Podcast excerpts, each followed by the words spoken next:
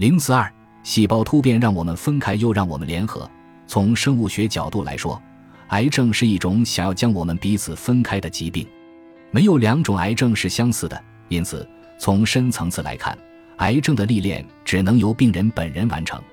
癌细胞悄无声息，却又咄咄逼人，试图把病人的一切和他捆绑在一起。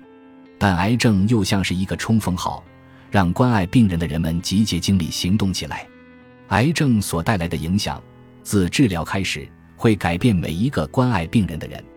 从这个意义上说，一个人的癌症会变成一个群体的健康问题，为所有相关的人提供一个评估和改变生活习惯的极好机会。教育当然是关键。当我们判断某件事情有无帮助时，就会做出有依据的、更加健康的选择。这正是功力强大、可治疗、可预防的抗癌六法大显身手之处。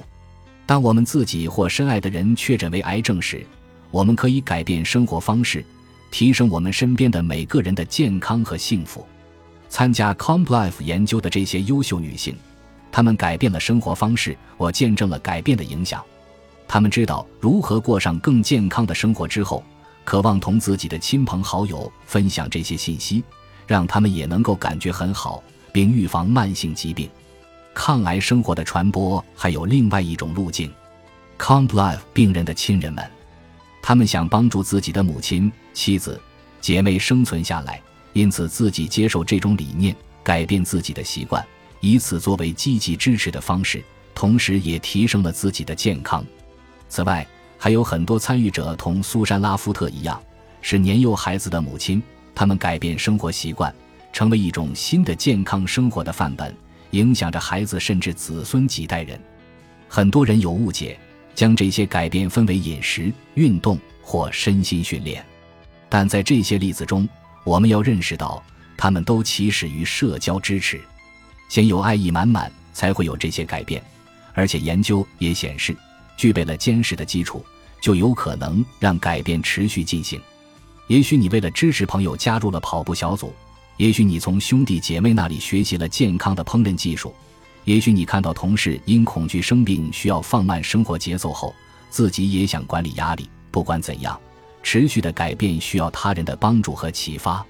对于确诊癌症的人来说，爱和社交支持变得更加重要。我们都知道，如果我们想尝试新事物，那种又害怕又猎奇的感觉是很不好受的。如果我们将自己的希望和愿望与他人分享，却招来冷眼相向，亦或直截了当的批评，这种打击甚至是毁灭性的。相反，如果他人认真的倾听我们，对我们的愿望感兴趣，并表示尊重。我们又该感到多么欣喜！